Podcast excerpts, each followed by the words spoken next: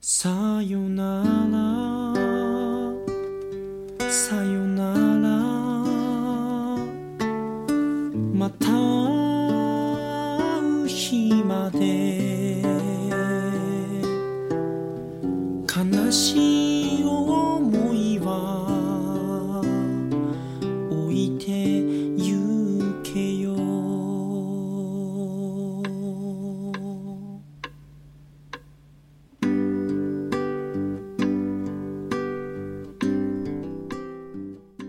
只有经历生死，才能体会生活的真相。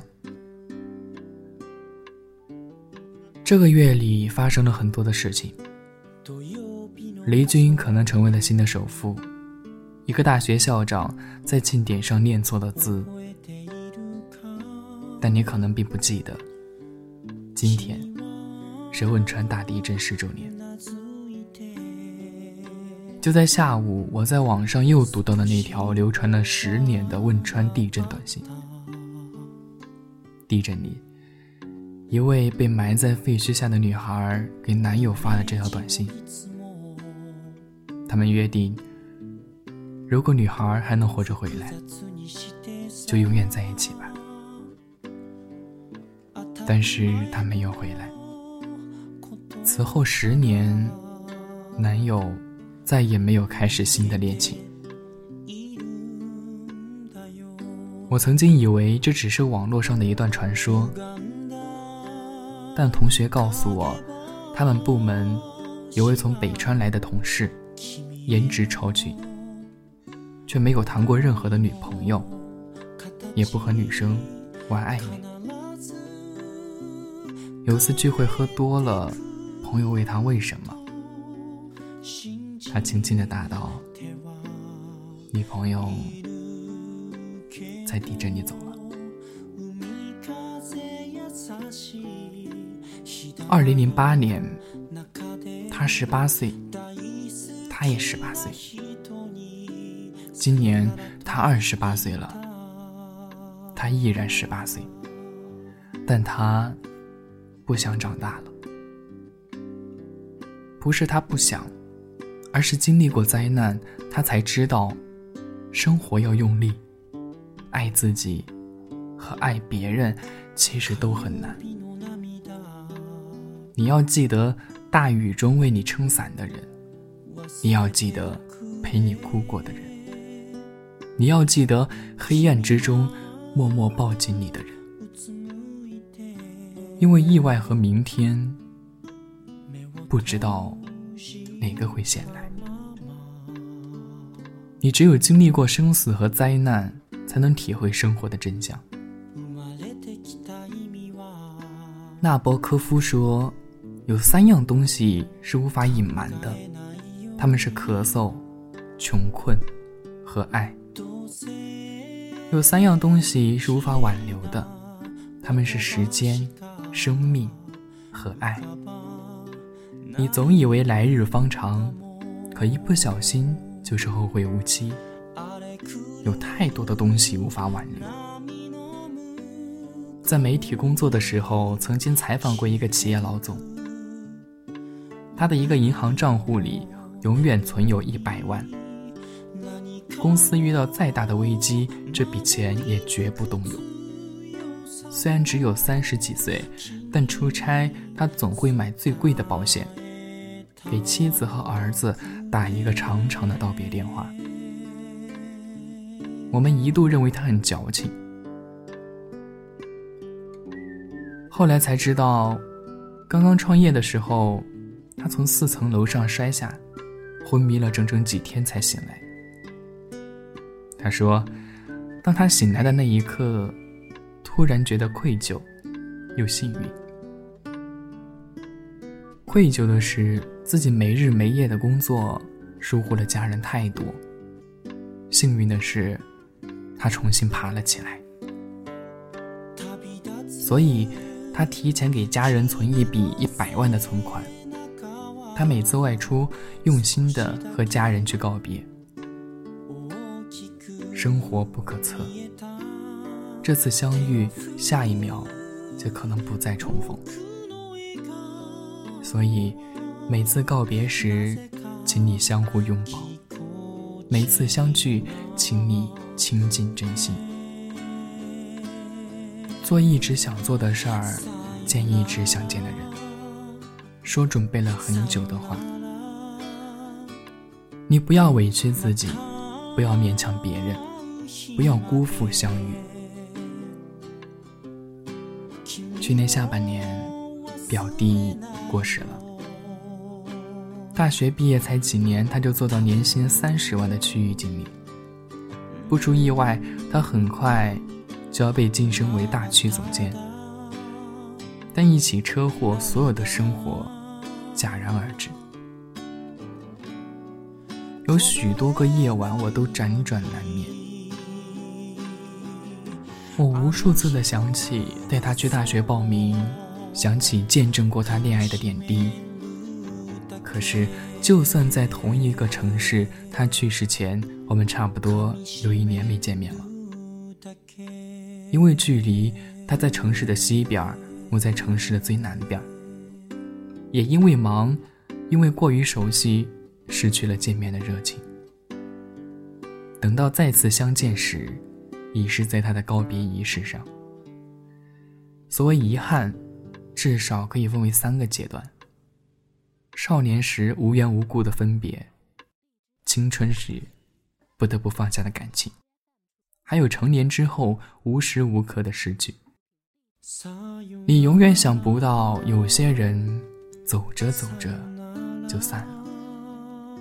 你永远想不到，遇见比别离更不容易。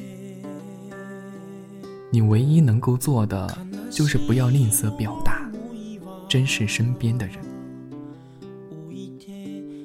我们总是走得太快太远，忘记了为什么出发，忘记了重要的人和生活是什么。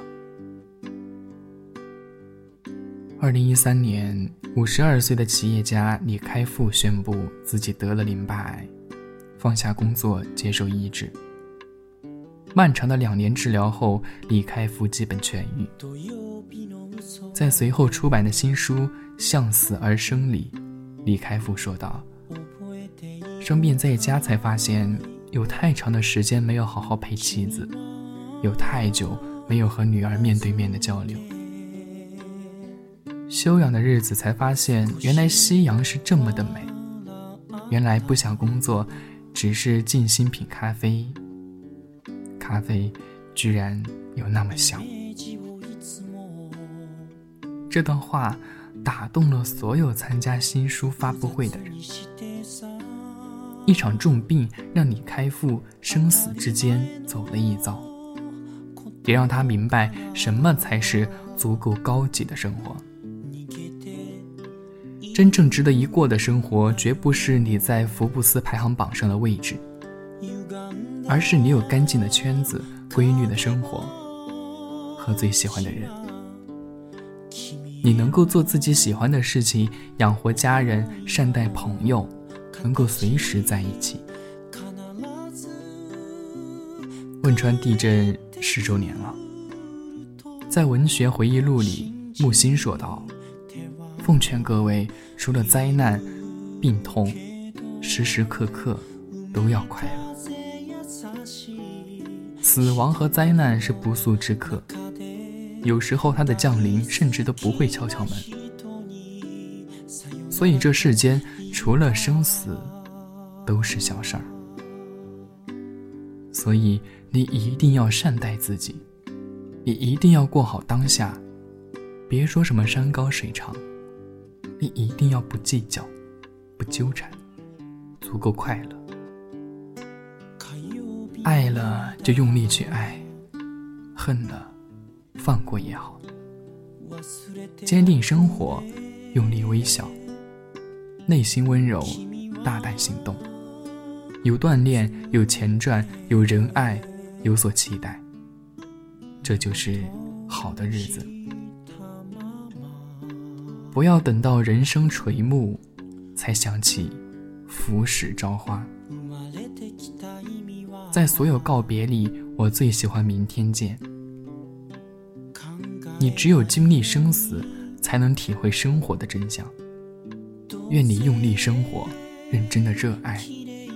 愿你的生活既有盔甲，又有软肋。请在这个薄情的世界里，深情的活着。因为世间每一次相遇，其实都是久别重逢。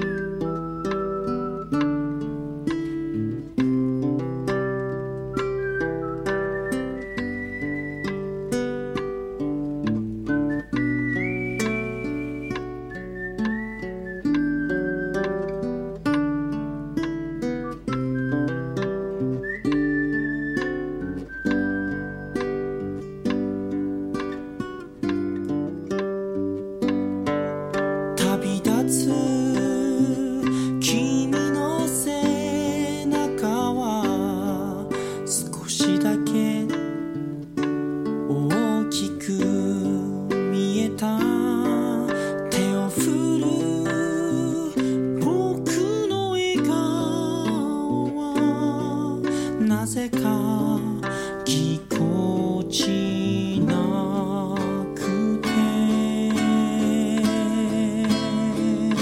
さよなら。さよなら。また会う日まで。